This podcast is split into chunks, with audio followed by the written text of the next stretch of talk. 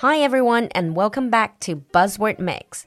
欢迎回到我们的迷你双语板块新词特饮，短短几分钟，让不同段位的你掌握最新最地道的英文谈资。In today's buzzword mix, our buzzword is quiet quitting. In the past few years, I have been asked again and again how to say 躺平 in English, but there never seemed to be an apt translation. 过去几年，不断有小伙伴问我怎么样用英语说躺平，但我一直都没有找到一个特别好的对应词。That is until now. In the past month or so, the term quiet quitting is taking social media by storm. 不过在最近的这一两个月，国外社交媒体爆火的这个词 “quiet quitting” 似乎有那么点意思。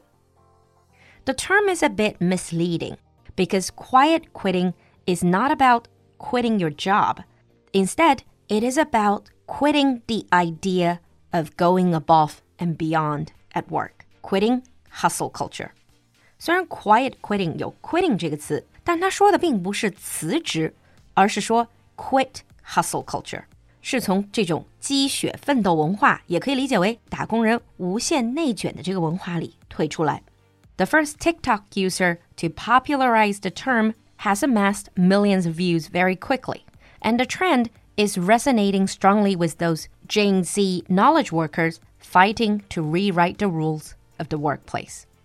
这个风潮一出，就受到了 Gen Z 也就是我们说的九五后、零零后这一代想要改变职场规则的年轻人的共鸣。So specifically, what are the signs of quiet quitting? Well, employees are quitting, going above and beyond, and they're refusing to do tasks they're not being paid for. This might include closing your laptop as soon as you get off work, stop replying to work messages past a certain time, doing only your assigned tasks, spending more time with family or doing your own things。一句话来总结，就是只做最低限度需要做的工作， 拒绝一切的无效无心加班，也绝不做任何分外之事。那有人就说，这个不是听起来很正常吗？拿一份钱打一份工。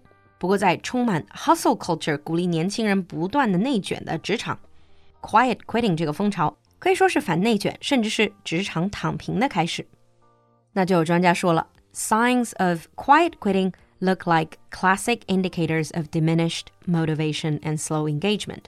说 quiet quitting 这个风潮，就是明显的员工的热情动力不足，对工作的参与度、参与感降低。And this could mean decreased productivity, withdrawing from the team, limiting communication and interaction to only what's required, as well as cynicism or apathy about work. 这个结果就是生产力低下，和团队产生疏离，只保留最基本、最低限度的和工作相关的交流和互动， 以及对于工作的消极、玩世不恭和冷漠的情绪。So, what has prompted the trend? What was the reason? Some industry experts believe the term stems from companies exploiting their employees' labor and how these businesses benefit from a culture of overwork without additional compensation. 这个职场躺平风潮的原因其实也不难找，很多公司在长期以来都从鼓吹这种内卷和奋斗文化而获益， 因为通过鼓吹这种文化，可以不用额外支付酬劳，就能让员工疯狂的内卷、疯狂的加班。But workplace culture has gone through many changes during the pandemic including with the great resignation.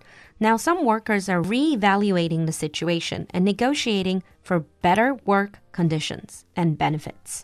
而持续几年的疫情，包括国外疫情期间所带来的离职潮，其实让很多人都开始重新规划他们的人生 和对工作职场的态度。于是，这种对于奋斗内卷文化说不的 quiet quitting 风潮，就顺理成章的开始走红社交网络。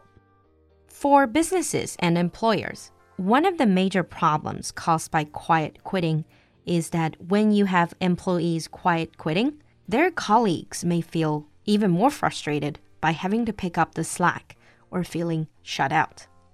对于公司或者老板来说， 这种职场躺平的风潮会带来很多问题。因为当你一部分的员工变成了 quiet quitters，他没有躺平的同事就可能面临工作量进一步加大等等所带来的问题。and quiet quitting can very quickly become an infectious attitude in the workplace, as employees start to compare notes. 而在一个组织里，这种 quiet quitting 的风潮传播起来也会非常的迅速。That's why businesses and employers should see the quiet quitting trend as the red light or the alarm call that urges them to change the work conditions and workplace.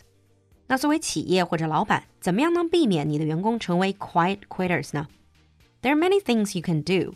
For example, you can help prevent burnout by encouraging employees to take breaks and to use their vacation and paid time off during the year. 首先是 鼓励员工按时休息，特别是去休他们本来就应该有的年假。If there's an absolute need for overtime, then make sure they are compensated for it. And when an employee logs off for the evening, managers should avoid sending late messages that are not urgent. 再比如，除非是万不得已的情况，不然员工下了班，特别是到晚上，老板或者上司应该尽量少发或者不发工作信息。 It could also be making workloads more sustainable，保持员工的工作量是可持续的。And also, it's very important to make sure that employees feel a forward sense of progress beyond just career development. And people are fulfilled by gaining new skills and experiences, having greater control over their jobs and feeling genuinely appreciated. 除了这些， 还有一个很重要的，特别是对于年轻的员工来说，他们更需要一种成长发展的感觉。而这个不光是职场上的发展，还有包括学习新的技能、拥有新的经验，对于工作的掌控力以及自己在职场上受到的认可，都对他们非常重要。I know a lot of these sound a bit idealistic, but if businesses and employers want to stop people from quiet quitting, these might be things they have to consider. Now let's move on to sample sentence.